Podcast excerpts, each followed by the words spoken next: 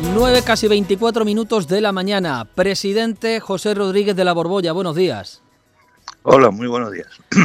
Se cumplen hoy 45 años de que se alcanzaba en la ciudad malagueña de Antequera el denominado Pacto de Antequera entre los partidos políticos, la gran mayoría de los partidos políticos que entonces eran más que ahora que había en el arco andaluz para poner en marcha lo que luego fue nuestro primer estatuto de autonomía del que usted fue precisamente uno de los padres un pacto el de Antequera que venía a consecuencia de las movilizaciones que un año antes, en 1977, se habían producido en toda nuestra tierra, que usted vivió en primera persona, que fue buena, en buena parte protagonista de ellas, para reclamar igualdad entre territorios. Señor Rodríguez de la Borbolla, ¿qué queda de ese espíritu?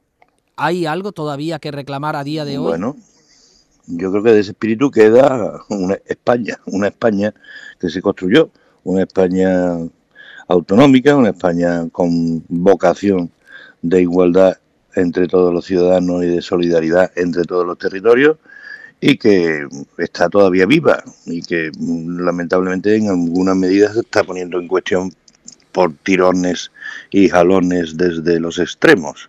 Entonces queda, queda, claro que queda, queda una historia y queda una institución. Y más concretamente, en relación con el pacto de Antequera. El pacto de Antequera fue una, una operación única en el seno de toda España. No hubo ningún acuerdo de ese nivel en ningún otro territorio. Y eso no lo hicimos. Eso, hombre, el impulso fue el impulso del 4 de diciembre del 77. Ahí los andaluces expusieron o expusimos nuestra vocación de españoles y de españoles iguales a todos. Pero luego hubo un presidente, Plácido Fernández Viagas, que en, un año y siete días, que fue lo que duró su mandato, un año y siete días, que tiene narices, en ese tiempo solo puso en marcha la ponencia del estatuto y además logró el acuerdo de 11 partidos políticos para ir por la autonomía más alta posible, más plena posible. Un acuerdo de 11 partidos políticos. Eso no, no se ha vuelto a repetir. ¿Está por tanto en riesgo, eh, según nos apunta, en esas negociaciones que el Gobierno estaría teniendo ahora en el desarrollo de los acuerdos de investidura con los independentistas? ¿Está en riesgo esa eh, España autonómica que se gestó principalmente porque Andalucía fue fiel de la balanza evitando lo que se llamó la España dos velocidades? Pues yo creo que está en riesgo, sí, está puesta, está siendo puesta en riesgo día a día y cada día con una con una iniciativa distinta, lamentablemente.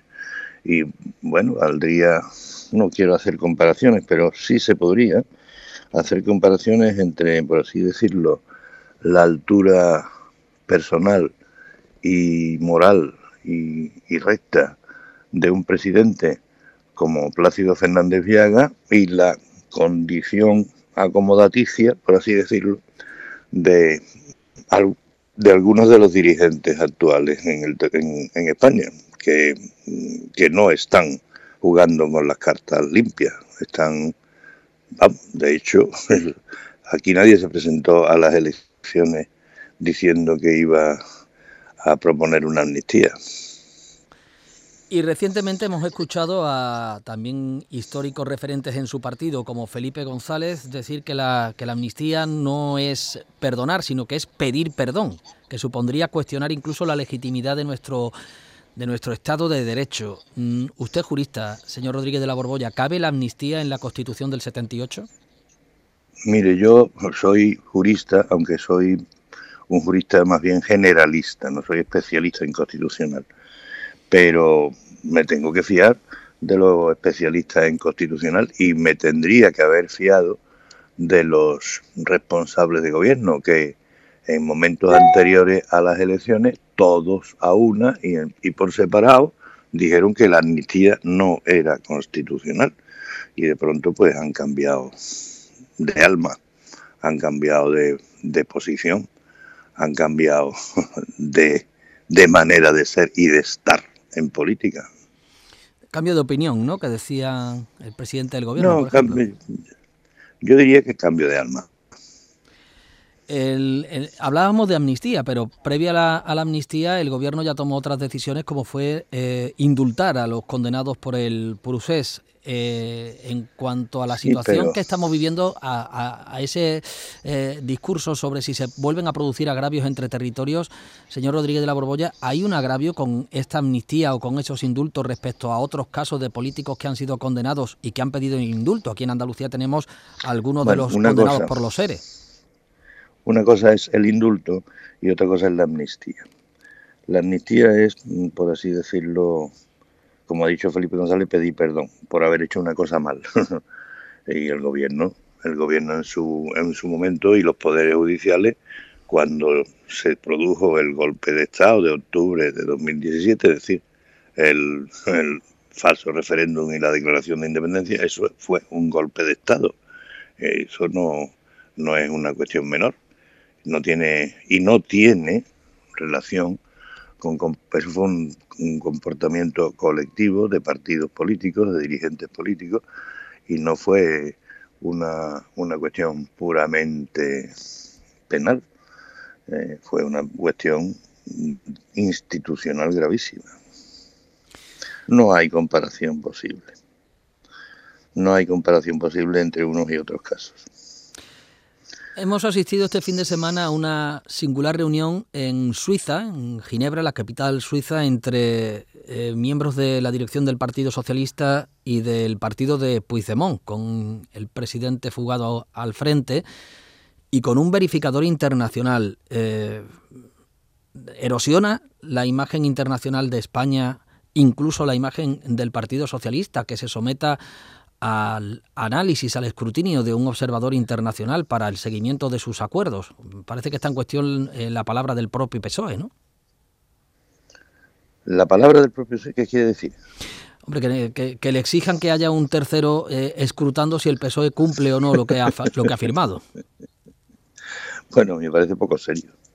Me parece poco serio. Si, si, un, si los representantes de un gobierno por sí mismos no tienen confianza en sí mismos y piden eh, la adveración de un tercero, me parece que, reconocer de entrada que están jugando a una cosa extraña, porque no están ejerciendo eh, su papel de representantes institucionales de España, se someten a la votación de, o sea, a la opinión de un de un señor que no, no sé eh, qué, qué currículum tiene de solución de, de conflictos internacionales.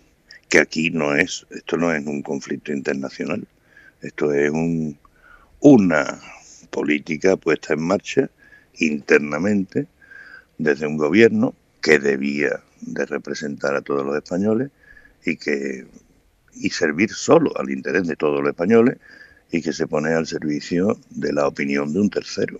Me parece que desvirtúa bastante el papel institucional del gobierno.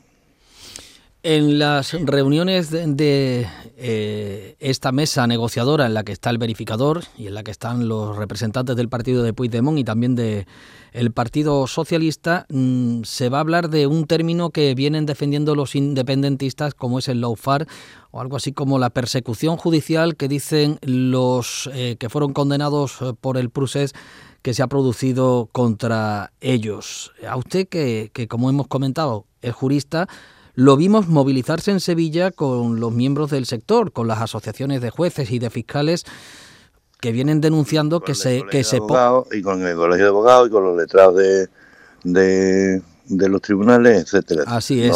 y, que vienen denunciando que, que, la figura de la justicia en España está en entredicho, ¿no? Que el Partido Socialista está comprando el discurso de los independentistas en este caso. Hombre, comprar. Yo creo que mm, asumir mm, eh, un, término menos, menos hiriente. Están asumiendo un relato que es un relato de parte y es un relato además en su mayoría un relato inventado. Por ejemplo, en, los textos de los acuerdos se dice, firmado por ambas partes, que Cataluña es el único territorio, la única comunidad autónoma eh, que tiene un estatuto mm, que no ha sido refrendado por el pueblo porque fue modificado por el Tribunal Constitucional en parte. Bueno, en Andalucía el estatuto vigente fue reformado por el Tribunal Constitucional en parte en lo que se refiere a la Confederación Hidrográfica del Guadalquivir y, y está ahí y nadie se ha roto las vestiduras. Mire usted lo que dice el Tribunal Constitucional, pues será por algo.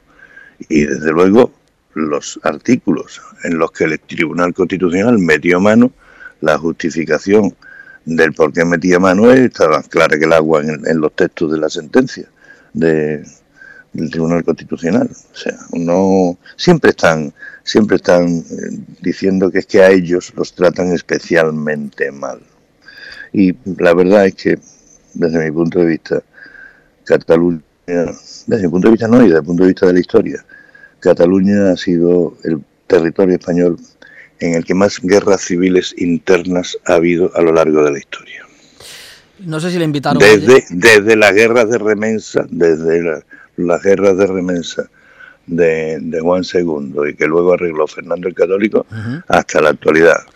El país que más guerras civiles internas ha tenido en toda la historia de España. Presidente Rodríguez de la Borbolla, no sé si le invitaron ayer al acto de la Fundación Andalucía, Socialismo y Democracia, en el que se entregaban reconocimiento a Rodríguez Zapatero. A mí no me llegó ninguna invitación oficial, ¿no? Sorprende. Le digo, le digo porque no sé si ha tenido ocasión de escuchar a Rodríguez Zapatero defendiendo la presencia de ese verificador internacional en cuanto a que los partidos, dice, son libres de reunirse eh, y, tiene la legitimidad de reunirse con quien quieran y como quieran. Bueno, mm, Zapatero, lamentablemente, es uno de los principales causantes de, la situación del devenir mm, de todo el conflicto catalán. Porque, alegremente, en 2013, cuando se hizo en Cataluña el pacto del Tinel, entre el Partido Socialista de Cataluña, eh, mm, RC, e Izquierda Iniciativa para Cataluña, eh, le dijo públicamente a Maragall, no te preocupes que en, el, desde el gobierno de España, desde Madrid, aceptaremos lo que hagáis aquí. Claro, si se empieza, si se empieza por ahí, se le empieza poniendo la, digamos, todos los ingredientes en el plato a quienes luego administran ese plato independentista. Le escuchamos el día que estuvo eh, secundando esa protesta de los juristas. Le escuchamos decir que con Pedro Sánchez no iría ni a coger monedas, duros, creo que dijo. No sé con Zapatero si, si iría a algún sitio, señor Rodríguez de la Borbolla. Bueno, esas cosas Mm, son, digamos, salen por, la calentura que uno tiene en un momento determinado. Y si, si las condiciones cambiaran, si las mm. condiciones del entorno cambiaran, pues a lo mejor yo me, yo haría otros componentes, otra, otros, pensaría en que podría hacer otras cosas. Ahora mismo, ahora mismo yo estoy, mire usted, yo estoy donde estaba antes de las elecciones eh, generales.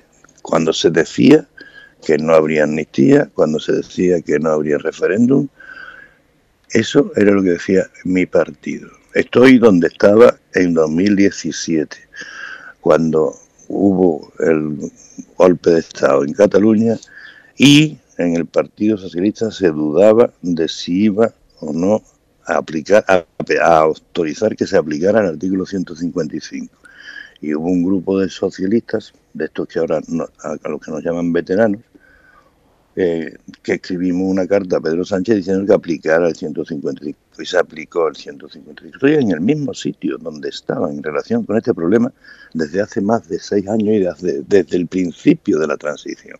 O sea que yo no he cambiado. Han cambiado otros, ¿no, señor Rodríguez de la Borbolla? Quizá el presidente del gobierno o el expresidente Zapatero no, no tienen el mismo discurso que había antes del 23 de julio? Pues no lo tienen. No. No lo tienen. Y en este 4 de diciembre, por cerrar y por concluir, eh, presidente, ¿cree usted que es preciso que los andaluces recuperemos aquel espíritu reivindicativo que hace 46 años eh, hizo al pueblo andaluz salir a la calle para reclamar igualdad entre territorios? Mire, yo pienso que este no es un problema de territorios contra territorios. Es un problema de españoles por España. Españoles por España. No de territorios contra territorios, ni de ciudadanos de un territorio contra ciudadanos de otro territorio, ni de ciudadanos de un territorio contra el poder central. No, es un problema de españoles por España.